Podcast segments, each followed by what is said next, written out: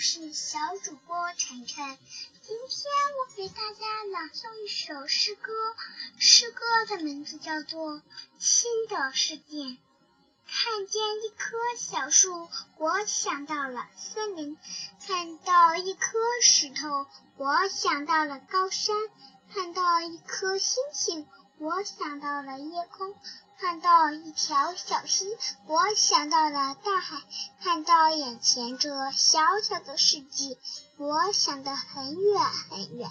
我要去拥抱森林、高山、夜空，还有一望无际的大海。小朋友们，我们明天再见。